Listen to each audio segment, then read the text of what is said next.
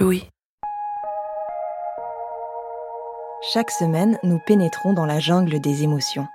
Nous pensons, nous décortiquons, nous analysons, mais surtout, nous ressentons.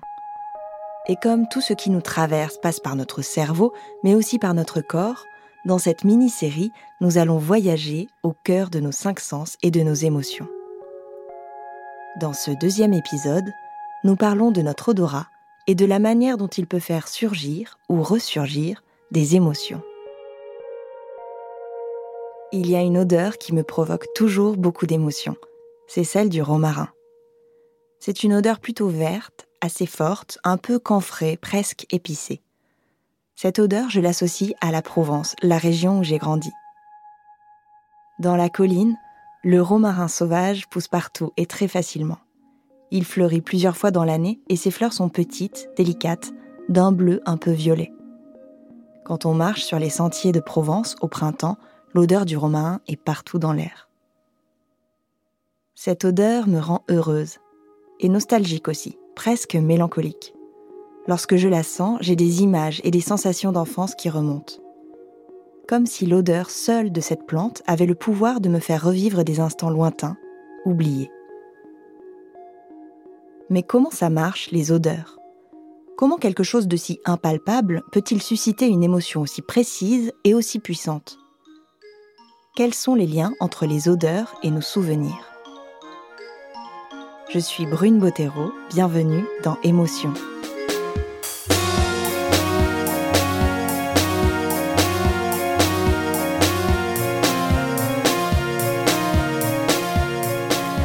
Pour parler de notre rapport à l'odorat, j'ai interviewé à distance Mustapha Ben Safi, directeur de recherche au Centre de recherche en neurosciences de Lyon. Il étudie la perception olfactive. Est-ce que vous considérez que l'odorat est un sens un petit peu oublié par rapport aux autres sens? Effectivement, l'odorat, c'est pas une modalité à laquelle on pense, euh, à laquelle on, on attache de l'importance par rapport au sens de la vue ou au sens de l'ouïe. On vit dans un monde audiovisuel. Donc on est conscient que ces deux modalités sont extrêmement importantes. Pour l'odorat, ben, on n'est pas conscient de toutes les fonctions, euh, tout ce que l'odorat peut nous apporter dans notre quotidien. L'odorat, en réalité, il berce notre journée, du matin au soir. Mustapha Ben Safi me décrit les trois fonctions de l'odorat. La première, c'est de nous alerter de dangers qui peut y avoir dans l'environnement. Alors qu'est-ce que c'est que ces dangers? Ça peut être un feu, ça peut être un aliment avarié qu'il ne faut pas consommer, une odeur de gaz. Ça, c'est la première fonction, c'est la fonction d'alerte. La deuxième fonction, c'est plutôt une fonction, je dirais, d'ordre émotionnel, hédonique, affective.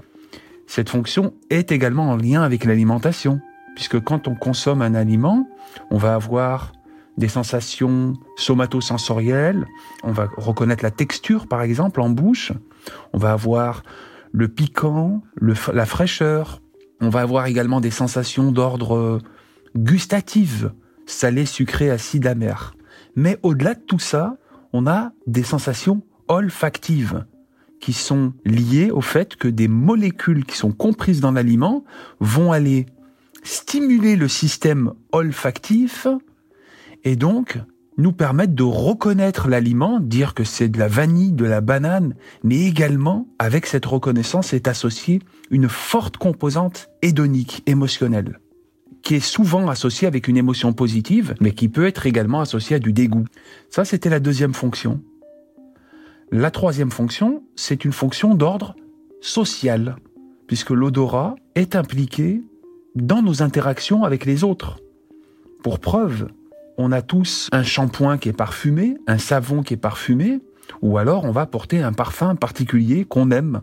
On porte également une attention particulière aux odeurs d'autrui, et puis également à notre odeur, voire à notre haleine.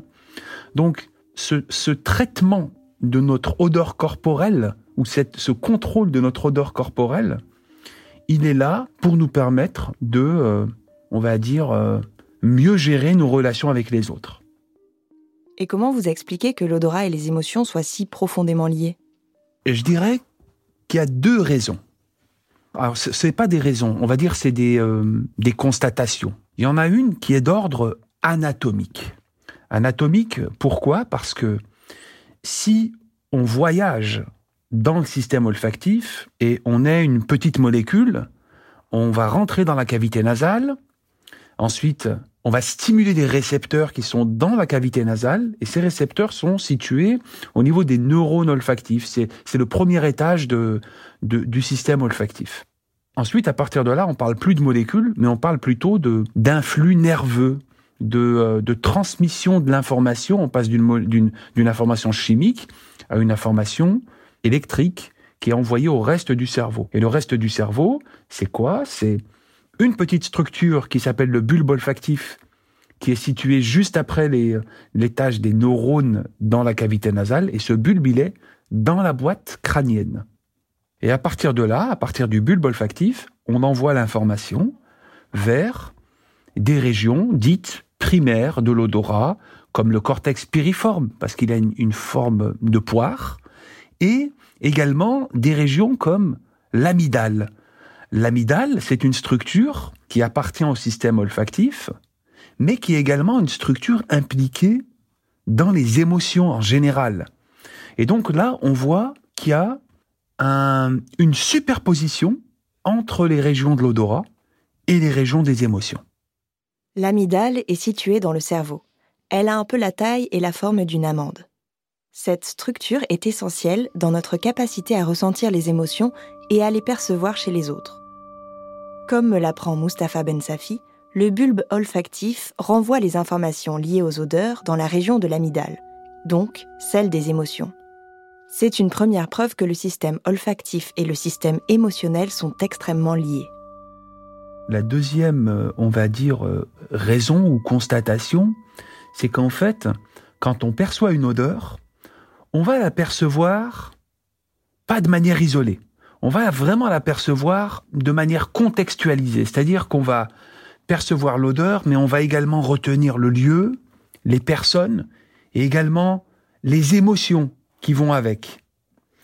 Et ces émotions, euh, eh bien, euh, quand on va ressentir l'odeur, non seulement on va se souvenir, mais également ça va procurer chez nous un certain état affectif qui peut être très spécifique à la personne.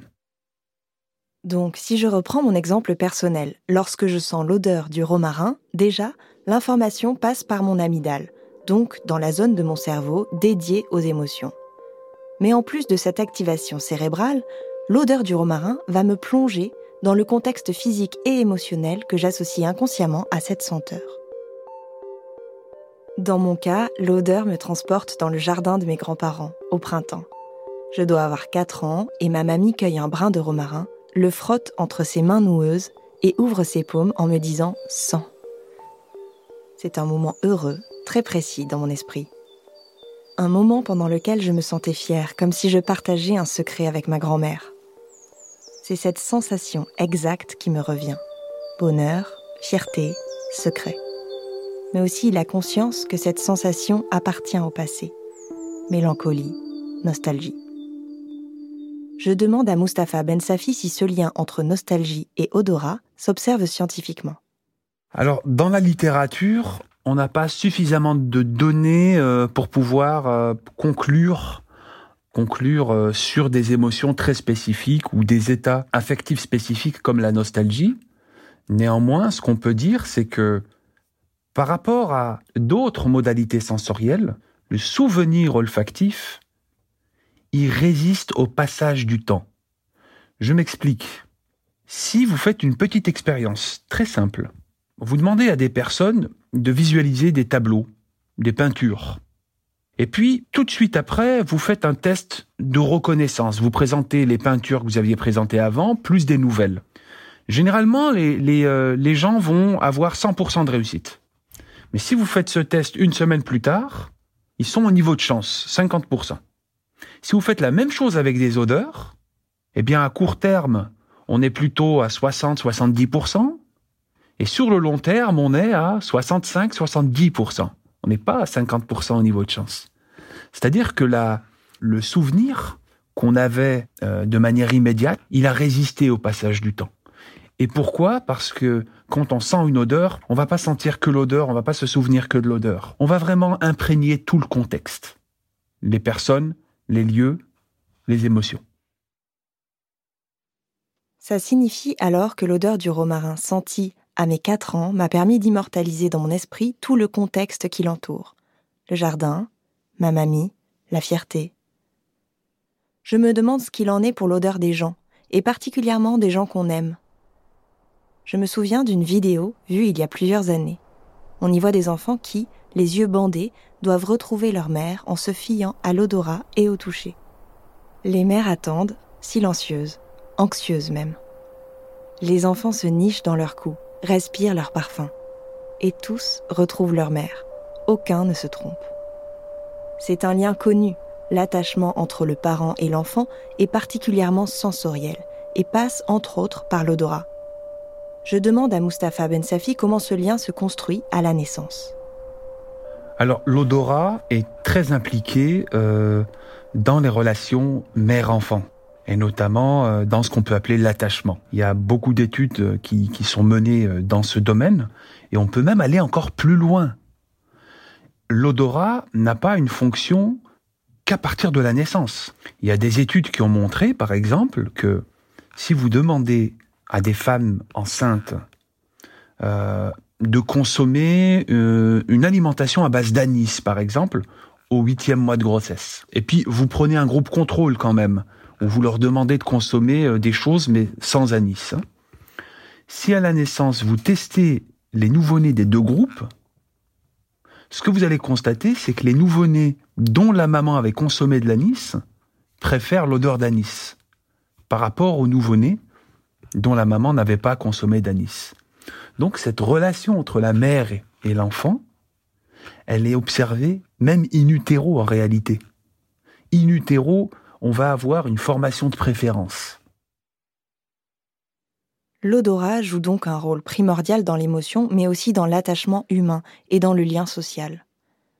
Mais que se passe-t-il lorsque ce sens fait défaut, comme on l'observe massivement avec les pertes d'odorat, qu'on appelle les anosmies, liées aux symptômes du coronavirus? L'anosmie pour la perte totale de l'odorat et l'hyposmie pour la perte partielle ont des conséquences sur les trois fonctions de ce sens.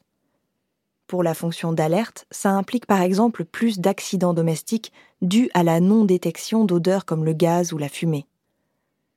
Pour la fonction hédonique, c'est par exemple le fait de ne plus ressentir la richesse des aliments que l'on consomme, et donc le plaisir gustatif. Pour la troisième fonction sociale, bien l'interaction sociale elle est complètement modifiée. Elle peut même être source euh, d'anxiété, de stress. Les personnes déclarent, quand elles perdent l'odorat, qu'elles se douchent plus, par exemple, qu'elles se parfument plus, ou alors qu'elles abandonnent. Si vous voulez, tout ça, euh, mis bout à bout, ça induit du stress, de l'anxiété, à tel point que chez un tiers des patients qui perdent l'odorat, on va avoir des symptômes euh, typiques de la dépression. On peut même appeler ça de la dépression. Il y a environ un tiers des patients qui développent une dépression après avoir euh, pris conscience de leur déficit olfactif. Cette perte olfactive, elle, elle, a été mise en lumière, par exemple, par la, la Covid-19, puisque dans la Covid-19, 50% des personnes testées positives à la Covid ont perdu l'odorat. Alors, beaucoup le récupèrent, certains le récupéreront un peu moins, ou pas du tout, au bout de quelques mois ou années, euh, mais néanmoins, ça a permis, in fine, de montrer que ce sens, l'odorat, il est loin d'être euh, inutile. Et sa relation avec l'émotion, elle est tellement forte que euh, euh, beaucoup de personnes qui le perdent euh, peuvent être dans un désespoir assez profond à un moment, puisque euh, quand on a 30 ans et qu'on se dit ben je vais plus goûter les aliments de la même manière et qu'on avait un attachement à bien manger, bien cuisiner, c'est pas c'est pas drôle. Ce qui pourrait sembler une des conséquences les moins graves du coronavirus peut donc en fait avoir des répercussions importantes sur notre état émotionnel, notre humeur et même notre santé mentale. Mustapha Ben Safi m'explique toutefois qu'il existe, pour des cas d'anosmie post-virale, c'est-à-dire comme symptôme d'un virus tel que le Covid, des moyens de petit à petit réapprendre à sentir. L'idée est de s'exposer à des stimuli odorants en pratiquant par exemple des activités culinaires ou en faisant du jardinage. La proximité olfactive avec des aliments, des fleurs, leur manipulation peut donner de très bons résultats sur le long terme. Et donc en fait, en cuisinant avec, euh, avec l'idée de stimuler ces systèmes, ça peut potentiellement également réveiller le système olfactif parce que on va manipuler des aliments, on va stimuler son système olfactif et donc en fait on va s'entraîner. Donc voilà, donc ça c'est c'est une des possibilités. Et puis le rêve, ben, ce serait une prothèse olfactive, quelque chose de discret comme des lunettes ou euh, comme un appareil auditif. Mais on en est encore loin aujourd'hui, mais pourquoi pas? En interviewant Mustapha Ben Safi, j'ai appris que les odeurs qui nous entourent forment une sorte d'usine à souvenirs. Notre odorat a le pouvoir de nous faire voyager dans le temps et dans nos émotions, mais aussi de construire une partie de nos liens sociaux et donc de nous définir en tant qu'êtres humains sensibles et connectés les uns aux autres.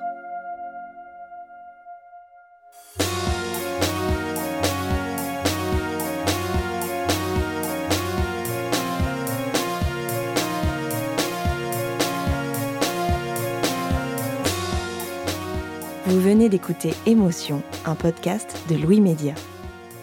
Pour cet épisode, j'ai interviewé Mustapha Ben Safi, directeur de recherche au Centre de recherche en neurosciences de Lyon. Il est l'auteur de l'ouvrage Cerveau et odorat Comment rééduquer son nez, publié par EDP Sciences. La semaine prochaine, nous continuerons à raconter comment nos émotions et nos sens sont profondément liés, avec un épisode sur Louis. Sarah Dayan, violoniste, nous fera entendre en musique les émotions multiples qui la traversent et l'animent, à l'écoute et à l'interprétation d'un quatuor à cordes de Beethoven. Maud Benakcha est la chargée de production d'émotions. Cet épisode a été réalisé par Marine Kéméré, mixé par Jean-Baptiste Aubonnet, qui a également fait la prise de son, et Nicolas de Gélis a composé le générique d'émotions. La composition musicale a été créée par Marine Kéméré et Nicolas Vert. Ce podcast est également rendu possible grâce à Maureen Wilson, responsable éditoriale, Marion Girard, responsable de production, Mélissa Bounois, directrice des productions, et Charlotte Pudlowski, directrice éditoriale. Émotion, c'est un lundi sur deux, là où vous aimez écouter vos podcasts. Apple Podcast, Google Podcast, SoundCloud ou Spotify. Vous pouvez nous laisser des étoiles, des commentaires et surtout en parler autour de vous. Et si vous voulez partager vos histoires, n'hésitez pas à nous écrire à hello at louismedia.com. Nous vous lirons et nous vous répondrons. Si pour vous aussi, les odeurs évoquent des souvenirs dont vous êtes peut-être nostalgique, je vous conseille d'écouter ou de réécouter l'épisode d'émotion sur la nostalgie réalisé par la journaliste Sarah Lou Lepers. Et puis, il y a aussi tous nos autres podcasts Travail en cours, Passage, Injustice, Fracas, Une autre histoire, Entre ou le Book Club. Bonne écoute et à bientôt